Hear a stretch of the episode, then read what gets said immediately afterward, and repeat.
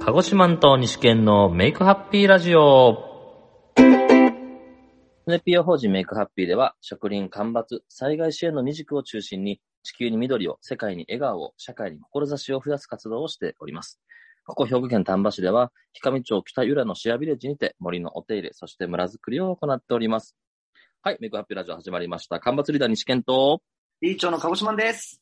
はいよろしくお願いしますはーい。はいえーまずはね、近況からちょっとお伝えしていこうかと思うんですが、えー先日からね、挑戦させていただいておりました、クラウドファンディング、えー、1000年続く森づくりのシンボル、きらめきかまつりハウスを作りたいというクラウドファンディングで、えっと5月の15日に終わりまして、えっと、380万円、そして、えっと、全国の26都道府県以上から、えーご支援いただきまして、はい、目標のね、はい500万円には達成しなかったんですけど、えー無事、その、無事と言いますかね、あの、予定通りツリーハウスを作るという方向にね、えー決定をいたしまして、はい。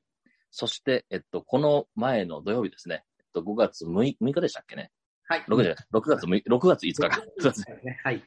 の土曜日に、えー無事着工いたしました。イェイはい。いや、はい。も勝う手、に言ったらまあツリーハウスを作り始めたって感じですね。はい。あ、すいません。はい。どうぞ。ええもう本当、ね、先月、本当はスタートだったんですけど、うこんこ。までね、まあどうしても、このタイミングでスタートということで、こっから1年かな ?1 年でいいのかな表現的に。。そうですすね。そうそうそうそう。終わりはね、えーっと、おそらくだから5月に終わりになるんじゃないかな。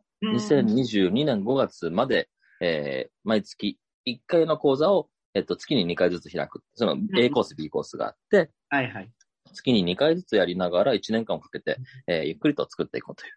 今、総勢何人かなそうですね、12名プラス子供ちゃんを1人って感じになりましたね。 ?13 名だったっけか子供ちゃんそが。うなんですよ。嬉しいよね。 7名子供が。ねそねう。しかいやも、嬉しかったえっとね女性の方が合計で4名かなえ、よ、読め、あ前回、うん前回で、ぜ全部で、えっと、女性4名と、うん、男性が、えー、8名。で、子供ちゃんを1人。はいはい。うん、なんかいいバランスだなとい思っやて、。いいね。女性もいてくれるのもすごく嬉しいし、ね。制作の方だからね。そう、面白いですよ。この期間すごい、ねえ、え、小小学校3年生やったかなタネスの子ですね。うん。 ?2 年生だよね。うん。しっかりしてたよね。しっかり講座聞いてたよね。そうそうそうそう。なんかやっぱり、はじめもしかしたらこう、なんかね、あの、思ってたものと違ったりとかして飽きちゃうかなっていう可能性もあったんで、うんあの、、一回まあ受けてもらって、いけそうだったら実際申し込みましょうかって話をさせていただいていたので、まあ結果的にはだからクラウドファンディングの金額が多分300万近くになるって計算ではあるんですけど、うんうんうんうん。まあまあ、そこはもうとりあえずも う、その時終わったってことでね。サミさん、よん400万近くか。うんうん。うんまあ、きっかけを作りたい、うちらにとって、この子供の参加、そうんすごいね、かの、叶えてあげたくて。うん、う。そうなんですよ。まあでもね、大人の講座、大人の目線でやっぱ話をするから、子供の、う子供ん。に落とさないから、うんうんうんうん。どうなんだろうなと思ったけど、ああやってね、真剣に聞いて、夢、夢なんだよね、大工さんになるのがね。そう。なんか、図書館でね、見たらしくてね。うんあの、職業の本みたいなやつで、大工さんっていうのがまたすごい惹かれたらしいっていう話あうんうんうんっうんうん。て。 で、んなこと言ってるとき、なんかパッと、このツリーハウス制作講座が流れてきたみたいな感じで。いや、 いや、嬉しいですいいね。よね本当1年間楽しみだわ。子供、はい。絶対成長するもんね。明らかな成長するよ。まあみんなだけど、うんうん。うん未来の、そう、大人たちだけじゃなくて、やっぱ未来のね、えー、未来につながる子供たちへ渡していけることもすごく嬉しいですし、ねね、本当にクラウドファンディングで支援していただいた皆さんもそうですし、えー実際に作られる、えーこの受講生の皆さんもそうですし、なんか、みんなの、このツリーハウスになっていけばいいなということを心から思っておりますので、え。うんはい。ぜひ今後ともあの、ご支援、この1年間ね、やり続けますんで、皆さんご支援していただけると嬉しいです。ぜひ、ラジオ聞いていただけるだけでもありありがたいです。はい。ね。うんうんうん。はい。ということで、えっと、近況でした。はい。えっ、と、今日ね、どんな話をしましょうかという感じなんですけど、そうだね。今、鹿児島、どこにいるんでしょう今、それこそあのーやっぱり自分、メイクハッピーではもう植林と干ばつと災害支援をしてて、うで、ん。まあ、自分がやっぱり職人を主に今までもずっとやってきてる中で、やっぱ植林をなんか、なんか緑木を増やす、う植えるっていう行動がすごく自分には嬉しくて、うんうん。まあ干ばつもね、植林の一種でもあるんだけど、うんうん。なんかできないかなって言って沖縄に今来てて、うんうん。えー前からもうほんと10年前から聞いてた産後の植林っていうのをうん。してる人がいるらしいと。ほうほうほうほで、前回沖縄に来た時も会えないかなと思ったけど、それこそもうコロナで休業してらっしゃって、会うことができなくう。て。で今回、そこで、あのーボランティアをしている、うちの元スタッフ、メイクの元スタッフのもっくんっていう人が、うんうん、そこで定期的にボランティアに参加するようになってたらし、なってて、えで、いや、もうぜひ会いたい。その代表の人、近本当20年前からスタート、ー、うんうん。本当にまだ環境っていう、環境問題っていう言葉がまだ世間に知らない時代から、し時期から、うん。もう産後のことをやりたいっていう、やってなるほどやってきた金城さんに会いたくて、行ってきました。はいなるほど。あれですよね、サンゴっていうのは要は、その、この森で言ったら木のような存在ですよね。その酸素を出すっていうことなんですよね。えーっとね、えまあ、実際は違うんだよね。あ、また違うんだ。実際は違う、どあの動物だから、産後は。そっかそっか。なるほど。うんへ動物ー植物じゃないから、動物だから、あの、光合成っていうよりは、うんあのー他の生き物の住みかを作るっていう面では森なんだけど、うんうんうん生うん、うん態。系で言うと動物なのよ。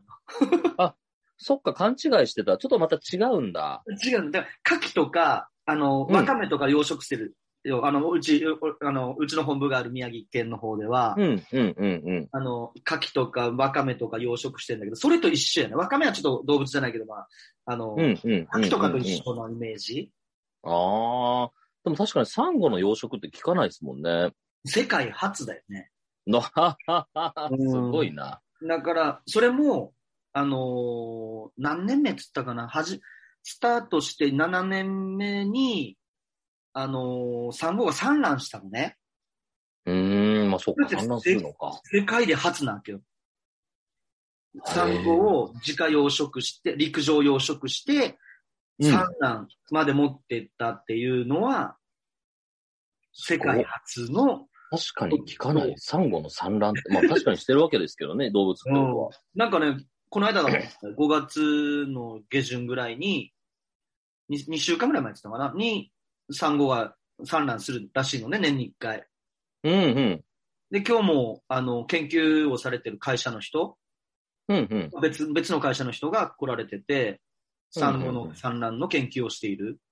うんうんうんうんうん、だからもう本当そこが最先端のうん。産後を守るための場所っていうか、うーん。今後そのサン、まあこの地球温暖化によって海温が上がり、サンゴが住めなくなる可能性があるっていう問題の解決につながるんじゃないかっていう。そうだね、まずそうですかもう本当生態をまず分かる、知るっていうか、うーんあ。の、動物だけど犬、犬とかみたいに、犬や猫みたいに行動で感情っていうか、を表せてはくれないので、もちろんね。それを、あのーまず解明っていうか、本当の捉え方がね、今までの捉え方と違うって、あの、やっぱりその代表の人と話す、今回話せたんだけど、ちょっと、はいだけどね、仕事しながらだから、うんね、話せたんだけど、やっぱり見方が、金城さんが見られてる方向は、今までの学者さんたちが言ってることとは真逆、あ捉え方が真逆ね。同じ現象は同じなんだけど、うん。白骨化するって言われてるんだけど、この温暖化で、地球温暖化で白骨化するって言われてるんだけど、うあん。の、その原因は、そこに一緒に住んでる、え っと、強虫、なあなんか虫が一緒に住んでるのね、その中で。はいはい。その虫がいなくなるから白骨化する。なるほど。学者さんたちは言ってたらしい、今までは。なるほど、なるほど。だけど、金城さん的にはどうやら、産後がもう育てられないから出てってくれっていう形で、産後が追い出してる、とりあえず、あうの、ー何ん。かどを変えてくれっ。ちが先なのかっていう話。でそうそう、生命維持を俺俺は今頑張るから、みたいうんうんうんうんうんうんうんうん。っていうなるほど、なるほど。なのをしてるように見られるというのを、金城さんやられた。あ面白いなーっていう。うーんやっぱり生きようとする自助努力もあるし、どんどん、うんこの地球の過酷さに対応しようとしている。白骨化することがっていう意味いや、えっと、白骨化しないために。死なないためはあ、はに。あはあはあ、でな、の、なのためにまずは、その虫を追い出す。虫を追い出す、あと紫外線に強い。あの、あ、そこ、そこで、あの、自然界じゃなくてね、あのー養殖している場所では、うんうん。ずっと、あのーブルーライトを取れ照らしてるのね、あんま赤外線うんうんうんうんうんうんうんを、あし紫外線か、をうんうん。照らしてて、要は紫外線に強い産後を結局作ったのね。ああ、なるほどなるほど。数年前に、えーっと、海温が上がった時うに、んその金城さんが養殖した、あの、畑で、陸上で育てたやつを海に養殖するんだけど、いもう海に返すんだけど、うん。その産後たちは死ななかったの。白骨化しなかったんだよね。なるほどなるほど。それ、対応してたっていう、その、うーん自然に、うん暑さうんうんうに、ん暑さで、その紫外線にうんうんうんうんうん。対応してて、白骨化しなかった。それをスーパーサンゴって呼んでるみたいなんだけど、へえ。もう本当そういう、なんか、養殖してる屋内の施設なんだけど、うん。ここに全部の生態、あ、全部じゃないけど、あの、海があり、陸があり、産後の陸があって、で、うんそこに、えっ、と、草花が育、育ててるのね。うんうんうんうんうんで、うん。草花を育てて、自然界みたいに雨を降らす、噴霧する、水を噴霧することによって、植物が蒸発する、あの、水を、えっ、と、うん水を吸う作用と吐き出す作用か。で、うんうん海温を下げる作用があるみたいなんだよね。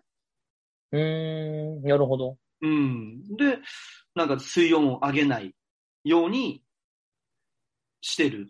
勝手に、まあ、そこ、そこでしてくれるみたいで。あ、サンゴがあれちょっとっけあの、えっと、マリ全全部の植物が、植物あと。あ、だかはあはあはあ。うんなるほどなるほど。らあこれすごいなぁと、本当にそこの場所は、金城さんが小さい時、よし40年前とかに見てあー、た理想の海っていうか、あの、その当時の海の状況を再現したくてや、再現してやってるみたいで、うん。うーん、今の新しい環境になっても、サンゴが死なずに生き続けられるにはどうしたらいいのかっていうことなんかな。そうだね。もう、うーん。あすごいなぁと思って、そこを。本当、まあ、サンゴ、ね、なくなる、その、サンゴがどういう効果を及ぼしてるか僕はちゃんと知らないんですけど、やっぱりその、僕も西表のね、まー、ちゃんのとこ、実うん、家とかに、はいはいあの、三振のアーティストの方のね、実家とかに貸してもらって、海に泳いだわけですよ。うんうんうんうでん。実際にシュノーケリングで深いところまでの、くら、あの、潜っていってとかする中で、やっぱりその、なんか、森、なんだろう、森のようなその、谷があり、はいはい。この、ある種森があり、その中に魚たちがブワーって入っていって、みたいな、こっちに行ったら穴があって、みたいなとこをいっぱい体験させてもらったんだけども、はいはいはい。やっぱり沖縄といえば、そこの手前のところにはサンゴがあるっていう印象はすごく強かったですし、うんなんかその、ななんて言ったらいいんだろうな、普通のこの僕は瀬戸内海で育ったんだけど、うんそこの空気とはやっぱりこのサンゴがあることで雰囲気違うんですよね。なんか、なか、なんか豊かさが見えるというか、うんなんか確かにそれがなくなってほしくないなって気持ちは特にあって、多様性だよね。その、うんうん本当に彩りと、まあ、南なんて、あの、カラフルな植物も、うん魚たちもいっぱいいるんだけど、うんうんうんうん、本当にいろん、産後の周りにいろんな生き物が生きてるんだよね。そうですね。う。うんん実際のサンゴ海のも中にこう潜んでるイメージありますもん。うん。あ、これ本当に、うちらがやってる森と一緒やなって。健全な森ね。 あの、干干ばつが遅れてる森じゃなくて、うんうんうん健うん全なうん森うんとうん。一緒だなっていうのを、あ、うんうんうんこの場所を作ってあげることで、動物もうんうんうんうん。植物も生き生きとなるほど輝きね。出すんやなって、やっぱりそこなんやなっていうのを今日も感じたし、そっか、サンゴをやっぱりそこでまた、まあ、植えるというのがそこを放つことによって、そこに新たな生命体がまた復活してくるっていう。うんうんうん。そういう意味での豊かさということですよね。そうだね。うーん。OK です。いじゃあちょっとと、前半ここで ああ一りが旦とう切るとしまして、やっぱりあれですね、沖縄の海ということで思い浮かんだのは、あの曲をじゃあ行きましょうか。お願いします。はい、えー、ビギンで、シマンチュの宝。はい、ありがとうございます。えー、こう沖縄の海というところからね、えっと、ビギンのシマンチュの宝お聞きいただきました。ありがとうございます。ありがとうございます。ね、僕もあの、沖縄のね、バンドとかに入らせていただいてギターを弾いたりとかしているんで、うんうんうんやっぱりその、沖縄の海っていうところは、でそこまで近しい関係性ではないんですけど、やっぱり行ったこともあるし、うん。うんあ の、そこが荒れていってるというか、あうの、ん生態系が変わって、僕、網とか入れた時にもう、あの、ハリセンボンばっかりかかるみたいなこともあったりとか して、なんか、なんかおかしいぞ、みたいなことを感じた、とったんですよね。うんそうそう。で、僕が多分こうやって、このメイクハッピーにつながるきっかけとなった、その、マーチャンウーポーっていう理由を持っての、彼の話の中にもあったのが、こう、ね、海がつながっていってって話もあったじゃないですか。うん。ちっちゃい時になんか、漂着したゴミの銘柄を見てみたら、なんか、知らない文字が書いてあって、みたいな。うんうん。そういうふうに、やっぱその地球のその、一個の海取ったとしても、やっぱり全世界と繋がっているわけであっうんでだからこそ、だから、このがい考え方ってめちゃくちゃ大事だなって思う習慣があって、うんうん。あの、逆を言うと、えーっと、この一個の近しい場所で世界が成り立っているし、うんその世界がたくさん成り立っているから、一番でかいこの大きい意味での地球とかっていう世界が成り立ってるなっていう気はしていて、本当そうね。うん。うなんか、ね、今ちょこちょこ僕、ナショナルジオグラフィックの動画とか見てるんです。あの、 ディズニープラスに契約すると、うんあ、の、ディズニーのだけじゃなくて、そのナショナルジオグラフィックの動画もなんか見れて、ほうほうほうほう。その中でなんか宇宙飛行士の方のお話とかも出てくるんですよ。うんうんうん。そうです。なんか面白いのが、あの、酸素を作り出すものって、うなん、か、こう、も森だけじゃないというか、光合成だけじゃ、光合成になるのかな光合成になるんだけども、あ、そのはいはいはい、食はい。この森とかだけじゃなくて、うんそうそう。なんかね、宇宙から見るとアマゾンって、うんずーっと雲がかかってるんですって。普通のこう川とかももちろん流れてるんだけど、あーはいはい。あアマゾンででは、は呼吸してるから、霧っていうか、が常に上空にああるるってそいうそうそう。そうそうそうそう。う。その霧的な、まあ、雲が運んでるうんうん水の量っていうのは、要はもう川と同じぐらいの量が、というかまあ、その幅がないですからね。幅はいのはいはい限界がないから、うんものすごい量の水分っていうのが毎日アマゾンでは流れていると。うんうんでそれが西にある山にぶつかって、雨となり、水となり、こう、降り、降ってくるわけですよね。うん。で、まそうた、なあのると吸ってるってことか。そうそうそうそうそう。ん。で、そこで、こう流れてきた、あーまあ、山肌を削って流れていく水っていうところは、たくさんの鉱物を含んでいる、栄養を含んでいるから、それが海にバーンと流れ出すと。うんうで、ん。バーンと流れ出したその海の中に、新たな鉱物、栄養分が含まれているので、ケイ素っていう植ほうほう物、動物何その存在ちょっとわかんない。ケイ素っていう奴らが、あれだよブね。ワーっとそれを。を栄養分に発生するらしいんですよ。うちに染み込んでる、うんあの、無機物無機物有機物うんうん有機物だ。有機物だよね。が珪藻。要は発酵したやつとか、虫の死骸とか全部入れた、うん。要は土っていういうのも、中に珪藻っていうのが入ってんだよね、きっとね。確か。生き物って言っていいかどうか知らんけど、でも、そうね。光合成をするらしくて、それの。光合成をすんだ。確かそう言ってたはず。確確かで、結局そこでまた酸素が、ケイ素によってバーッと生成されて。はいはいはで、ケイ素は1日でなんか2倍に増えたりするらしいんですよ。増殖するから。その鉱物を食べて、食べてなのかどうするのかよくわからんすけど。ブワーッと広がるのが宇宙から見たら見えるんですって。あそこ色変わってるみたいな。い。ええー、似てる、ね。やばっそう。ぐらい、その、わかりやすいらしいんだけども、うんうん結局その時に、まあ酸素を生み出したりとかもしながら、じゃあ、うん。そのケースはすぐもう、もうすぐに死んじゃうらしくて、そのまま塵となって、こう、積もるらしいよね、海底に。うんうんうん。何何百メートル溜まるって言ってたけど、それがじゃあ、長い年月をかけて水が干上がった時にそこが地面の上にこう現れてきて、うんうんでそしたらこの積もっていたケイ素たちがファーッと風に乗って、またアマゾンに戻されるらしいんですよ。うん。うんうんうんうん。そうすると、このアマゾンでの栄養素になっていくと。ほこれ動よ植物たちがまたこう、それを栄養分に生えまくってくる。はあ。みたいなこの循環が、あ、ここで一個の循環が、そのすごい長い年月をかけて行われるんだなって思ったのと同時に、その中、中で言っていたのは、酸素濃度ってのはずっと変わらず29.5%なんですよね、地球では。って言ってて。はあええみたいな。地球。地球全体の酸素の濃度。うん。どどういう測り方なんかちょっとわかんないんですけど、うんうんうん。うんって思って変わってないんだと思って。そんだけの,、ね、まああのそう。うん。動きがありつつも、そ減ったり増えたりじゃなくて、一そう緒ってことだよね。う。らしいんですよ。不思議なの。それって逆に言うとそこが基準にもしかしてこの地球って作られていたりとか、そこを保つために周りが動いているんかもしれんなって思ったりとかして、うーん。わかわかんい。ないです。それわかんないです。でも、ちょっと思ったのが、あの、高口さんも言ってくれた、例えば今中国のね、砂漠に木を植えてますと。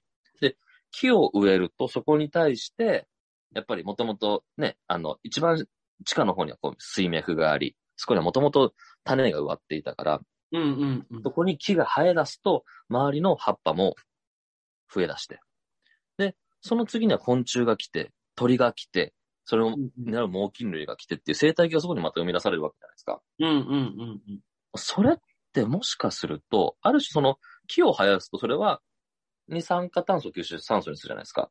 でも、そこに昆虫とか植物が、えー動物が戻ってくると、酸素をまさに二酸化炭素に変えるじゃないですか。うん、うん。もうそ れがどんだけの割合なんか全然知らないですけど、もしかしてって思ったのが、このちっちゃい中で、この木がう、一はいは本植わりました。そこによって、物事が変わるから、その物事を補填するためにまた昆虫とか植物、え生物が来たりとか、まあ、植物も生えてくる。その生えてきたらまた昆虫とか増え出すみたいな。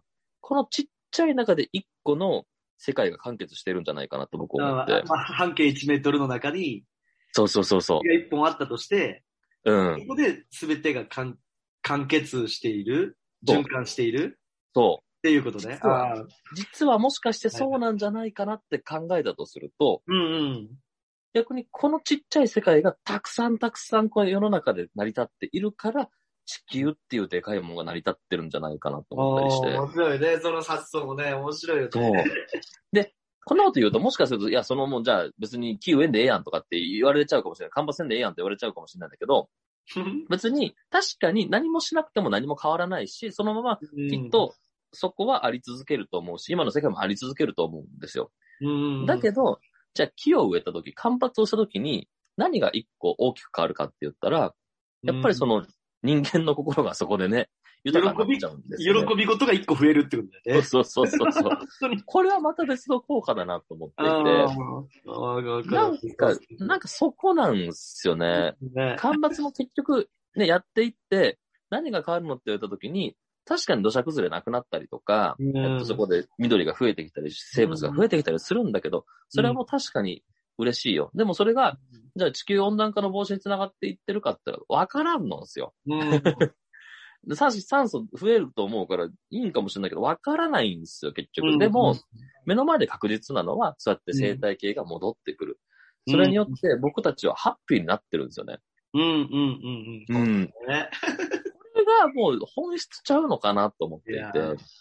だからさ、あの、本当自分が変われば周りが変わるっていう、そうですね。うん。本当そうなんだよね。微力、なんだろう。そこに今、話を聞きながらも、あ、そうよね。だから俺初なんだよねって自分。うん。そうそうそうそう。すべてが世の中変わるうし、ん。自分が立ってる位置、見てる方向でうん。変わるんだな。だから自分が喜びの一つであると、多分みんなも喜びの一つになれるそうそうそうそってう。いう、これ地球のこの現象から、 アマゾンの現象から、干ばつをする日本の気になり、自分になったなっていうのを今、 話聞きながら思った。いや、まさにです。本当に自分の心持ちがふっと変わった瞬間、何かを手放した瞬間に、目の前であるものがズワって全部変わるんですよね。いやね、ほんと面白いで、よ。入ってくるものが変われば、そこにコミュニティが作られていって、その子にやってくるコミュニティの人たちもまた全然空気が変わってくると。うんうんうん。これはちっちゃいことのようでものすごく大きな変化をもたらしていて、ねえほんと努力は無力じゃないね。本当いう。もう微力でもないしね、 ね、一人の力がどんだけ大きいかっていう話だ。 そういうことなんだ よね。そうそう。でうん今ある世界っていうのは逆に言うと、すべて僕たちが作っているし、なんだったら目の前の世界は自分が作っているだけであって、うん。そ本当うそこはやっぱり、すべては自分ごと、うんうん自分がいかに喜んで生きていくかっていうところだけを、なんていうの、め迷惑をかけるとはまた違うんだけど ね。あの、でもやっぱりその、喜ぶっていうところは中心に考えていけば、地球っていうのはそのまま受け取ってくれるし、自然っていうところはそのまま反映してくれるし、一緒にこの人間の繁栄も喜んでくれるのかなと僕は思っていて。本当ね、思う。ね。うん、本当。う喜ーん。びが出ていきましょうね。